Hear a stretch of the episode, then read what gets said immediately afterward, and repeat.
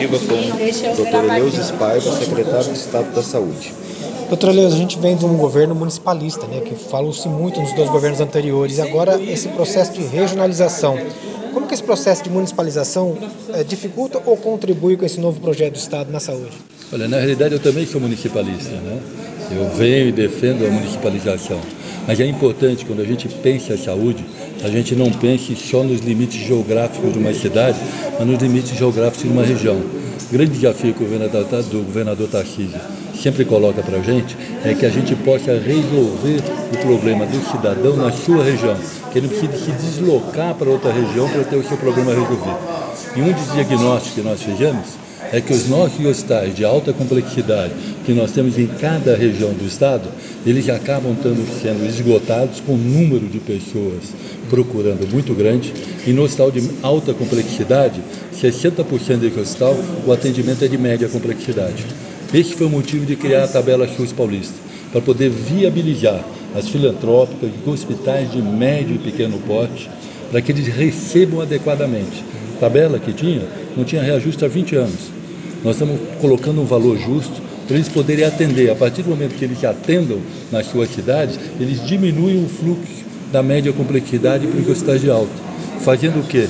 Que agora as pessoas que precisam é, desses hospitais de alta complexidade em procedimentos mais complexos tenham vagas nesses hospitais e as filas possam andar. Com isso, qual o objetivo do governo do Estado? É diminuir o tamanho das filas e diminuir principalmente o tempo das pessoas nas filas. Secretário, a Marília recebeu recursos para combater a dengue, né?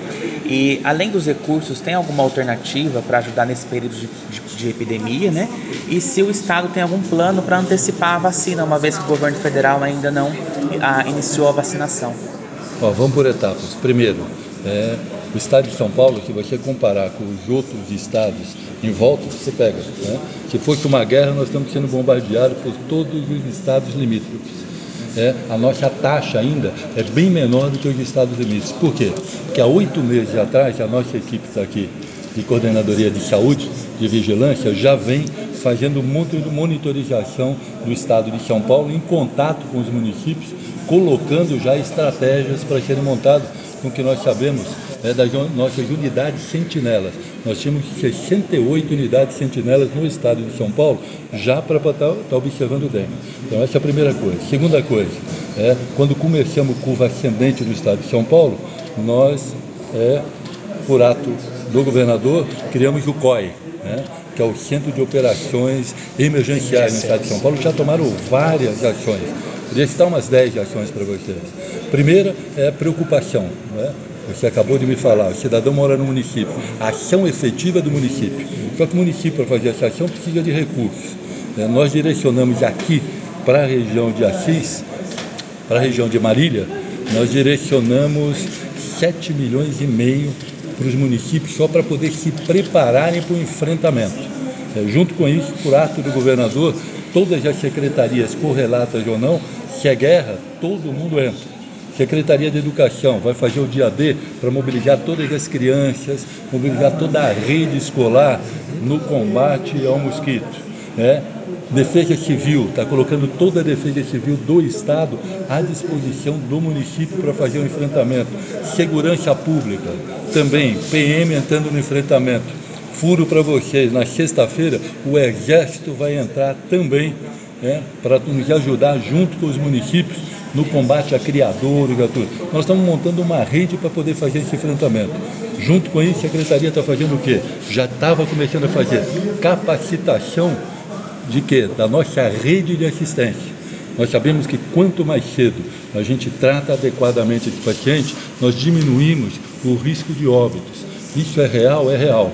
Se você pegar o número de casos hoje no estado de São Paulo, é o dobro que nós tivemos em 2023 na mesma época. Naquela época, nós, teríamos, nós tínhamos já, com metade dos casos, cerca de 106 mil, nós tínhamos 56 óbitos no estado de São Paulo. Hoje, com mais de 220 mil é, casos suspeitos, nós temos 17 óbitos, mostrando que melhorou a assistência nossa. Da mesma forma, esses recursos foram, o Estado de São Paulo está monitorando, para a gente se preparar, porque vai continuar aumentando. Nós temos que está preparado a nossa rede para fazer o acolhimento desse paciente no primeiro momento, principalmente é, na parte de hidratação desses pacientes. Então, nós estamos dando tempo e orientando os pacientes. Montamos também uma central é, em São Paulo que tem um painel esse painel hoje nos dá as condições de saber como é que está a dengue em tempo real, é, em cada município, em cada região, para fazer o quê? Gestão personalizada. Não ter uma ação para o estado inteiro, mas ter ações personalizadas. Por exemplo, o número hoje que a gente tem de casos na região de Marília é muito inferior, por exemplo, que a gente está tendo na região de São José do Rio Preto. Então, gestão personalizada para a gente poder ter uma resposta melhor. Então, várias ações. Adolfo Lutz, que faz os exames de confirmação. É, ainda era feito manual. Estamos automatizando todo o Adolfo Lutz, que por acaso começa a funcionar hoje a automatização. Vamos aumentar 7 a 10 vezes a capacidade do Adolfo Lutz em dar resposta rápida. Então o Estado de São Paulo montando toda uma estrutura de apoio aos municípios para a gente poder fazer isso. E para terminar, a nebulização, que todo mundo fala. Nós estamos aí com 600 é, aparelhos para nebulização em parceria com os municípios. É, nebulização pesada, aquela que vem com carro, nebulização pesada e também nebulização costal, que é a portátil, uhum. também para ser feito. E está à disposição dos prefeitos para estarem pegando e alocando isso daí é, de acordo com a estratégia que nós estamos montando no Estado. Estamos com lavercida suficiente para abastecer todo o Estado e também fizemos compra do adulticida também. Então, estamos preparados para essa guerra. E o grande pedido que eu posso fazer para vocês da imprensa é conscientizar a população que essa é uma luta, que tem que fazer o poder público, tem que fazer a sua parte, limpeza urbana, limpeza dos prédios, fazer toda essa estrutura que nós falamos até agora, mas a população precisa também ter essa conscientização, que 75% a 80% dos focos dos criadores estão dentro das residências. Portanto, é importante, é uma luta que tem que estar é, toda a sociedade tem que estar envolvida se a gente quiser sair vitorioso. Doutor, quanto ao reparto. Opa, a vacina. Vacina. Isso. Vacina aqui que é importante, eu acho, acredito que a ministra foi muito correta é, e transparente quando ela colocou o problema de vacina. É, o Ministério é, da Saúde ele comprou uma vacina que, primeiro, são 6 milhões de doses, pessoas têm que entender que essa vacina são duas doses para surtir efeito. Então, 6 milhões a gente já vai para 3 milhões de dólares. Uma perda de aproximadamente 10% que a gente tem, nós estamos falando de 2, 2 milhões e 700 mil pessoas, que a gente sabe que é insuficiente para fazer um bloqueio a nível de Brasil. Então, essa é a primeira informação. Segunda informação importante, se a vacina é em duas doses, todos os estudos científicos que a gente tem né, da resposta dessa vacina, é 30 dias a partir da segunda dose onde você dá uhum. é, para essa pessoa que tomou ter a resistência então à doença. Isso significa, vamos imaginar que as pessoas sejam vacinadas em março, primeira dose. Então tem março, abril, maio. Maio para junho vai tomar a segunda, a segunda, dose. Ela vai ter resposta é, a partir de julho, que é praticamente quando acabou o pico da pandemia. Então, para isso, né, para esse momento de 2024, essa vacina não vai ter efeito. Ela vai ter efeito para 2025. Coisa importante, o governador Tarcísio injetando recurso, colocando tudo à disposição do Butantan, porque o Butantan já está na terceira fase. Né? A terceira fase ele deve estar tá enviando. Nós estamos fazendo todo o movimento para até o meio do ano a gente está enviando, enviando para a Anvisa né, o pedido de registro da vacina do Butantan. Grande vantagem, uma dose só. Então nós esperamos que tudo correndo bem, em novembro, a gente possa ter essa vacina à disposição e aí começarmos. Já começamos a focar com o Butantan, as nossas fábricas no Butantan, para já começar a estarem preparadas para a produção. Que quase com certeza, se a gente tiver isso, 2025 a gente vai estar numa outra realidade. O governo do Estado fazendo todo o investimento no Butantan para poder ajudar não só o nosso Estado, mas o Brasil também no fornecimento de vacina. Doutor, quando o reparte que foi anunciado hoje, de 258 milhões para a região de Marília, quais foram os critérios utilizados para chegar a esse valor? Os 258 milhões. Né? Primeiro, esses 258 milhões foram é, feitos de duas formas. Primeiro, é uma coisa que nós chamamos de IGM. O que, é o IGM? É o Incentivo à Gestão Municipal. O Estado de São Paulo é, tinha uma coparticipação na atenção básica dos municípios, que colocava R$ reais por habitante ano nós fizemos uma reavaliação da estrutura, da necessidade da estrutura da atenção básica no estado de São Paulo, o estado de São Paulo vai colocar de 15 a 40 reais por habitante ano, até 10 vezes. Qual é o critério de saber quem vai receber 15 e quem vai receber 40? O critério são dois. Primeiro, tamanho do município. Quanto menor o município, maior a dificuldade que tem é, o prefeito, o gestor, de ter recursos para poder manter uma estrutura de atenção básica. E segundo, é índice de vulnerabilidade social. Quanto maior a vulnerabilidade social, maior o compromisso do Estado de estar investindo no município. Então esses com certeza estarão no topo lá dos 40 reais. Só que não adianta repassar recursos para o município se você não cobrar uma eficiência, porque dinheiro que vai pelo ralo. O governador Tarcísio é muito rígido nisso. E o que, que nós fizemos? Nós colocamos algumas métricas que os municípios têm que atingir. Uhum. Nós queremos melhorar a cobertura vacinal no estado de São Paulo. Então, uma das metas é a seguinte: o município que recebe esse recurso, ele vai ter que estar levando o patamar de 90% de cobertura vacinal do seu município. É, taxa de mortalidade materna e infantil, nós queremos melhorar no estado de São Paulo. Como é que faz para melhorar? Principalmente, o grande foco, o que, que vai ser pré-natal. Uhum. Exigir que as nossas gestantes no mínimo seis consultas de pré-natal, que façam pré-natal, para identificar aqueles casos que podem ter alguma gravidade e já esses terem um tratamento diferenciado. Então, podemos citar outros, que eu acho algo que eu não concordo. No estado mais rico da federação, mulheres morrendo com câncer de colo de útero, é. que é totalmente evitável quando tem diagnóstico precoce. Então, o que, que nós estamos exigindo no município? De 13 a 70 anos de idade, pelo menos um Papa Nicolau por ano, para a gente identificar se existe. Quando é feito precocemente, tratamento é. Então nós estamos colocando algumas metas, quer dizer, nós vamos colocar recursos, mas nós sabemos que nós vamos o quê? Mudar os indicadores de saúde do Estado de São Paulo, que é essa, não adianta porrer, temos mudar. Te garanto que daqui a um ano vamos estar conversando, vamos estar com indicadores diferentes. E a outra coisa é a tabela FUS Paulista. Uhum. O que é a tabela FUS Paulista? É a tabela de procedimentos que o Ministério da Saúde remunera os procedimentos do SUS é, para os hospitais.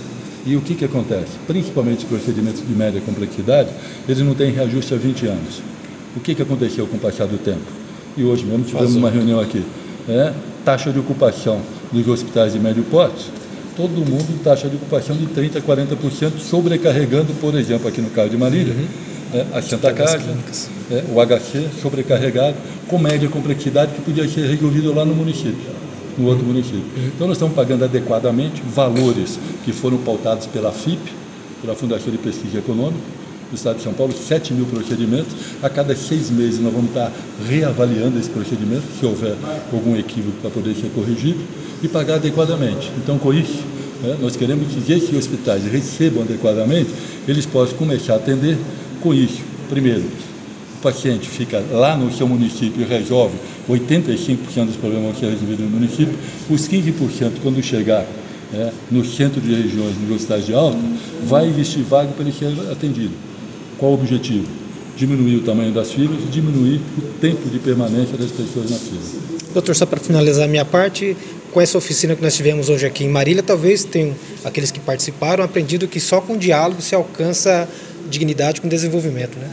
É, eu acredito que a coisa mais importante que a gente tem é o diálogo com as pessoas, da transparência, é mostrar que o Estado de São Paulo está preocupado com a dignidade da vida humana e é com muito diálogo que a gente pode avançar.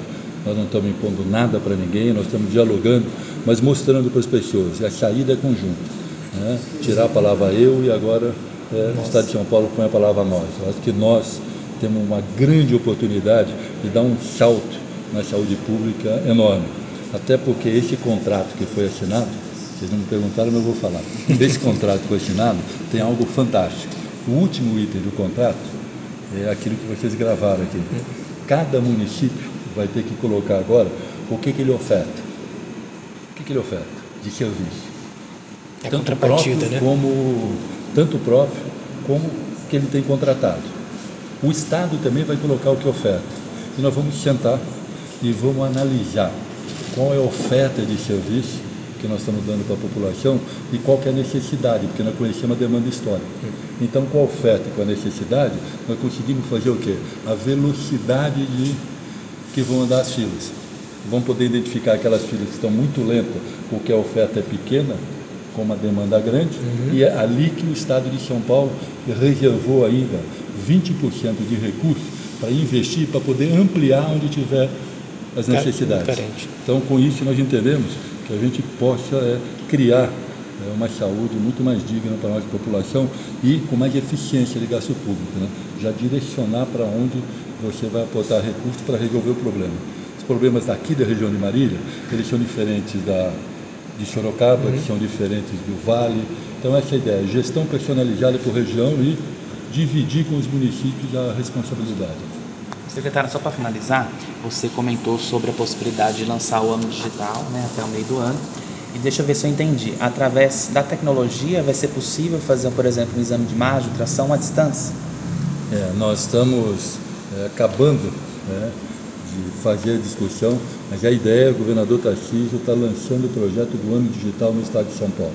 Esse projeto do ano digital vai envolver consultas de especialidades, com as mais diversas especialidades, e também a possibilidade de alguns exames também ser feitos por tecnologia. Para que com isso a gente, a meta da gente é chegar entre 85% a 90% de resolutividade das consultas. E com isso também é uma forma de diminuir drasticamente as filas que a gente tem de consultas e exames. A questão da instalação de um AME físico em Marília ou até mesmo em Garça, que o prefeito colocou um prédio à disposição, pode ser estudada ainda ou não? Não, pode ser, não, vai ser estudado. Eu assumi ah. o compromisso, nós estamos mandando uma equipe para cá para fazer primeiro o que? A avaliação dos anos que a gente tem na região, ver se eles estão saturados, não estão saturados, qual a otimização que a gente tem e ver a necessidade. Se houver necessidade, com certeza o Estado de São Paulo vai estar instalando uma aqui em Marília ou, ou uma região bem próxima.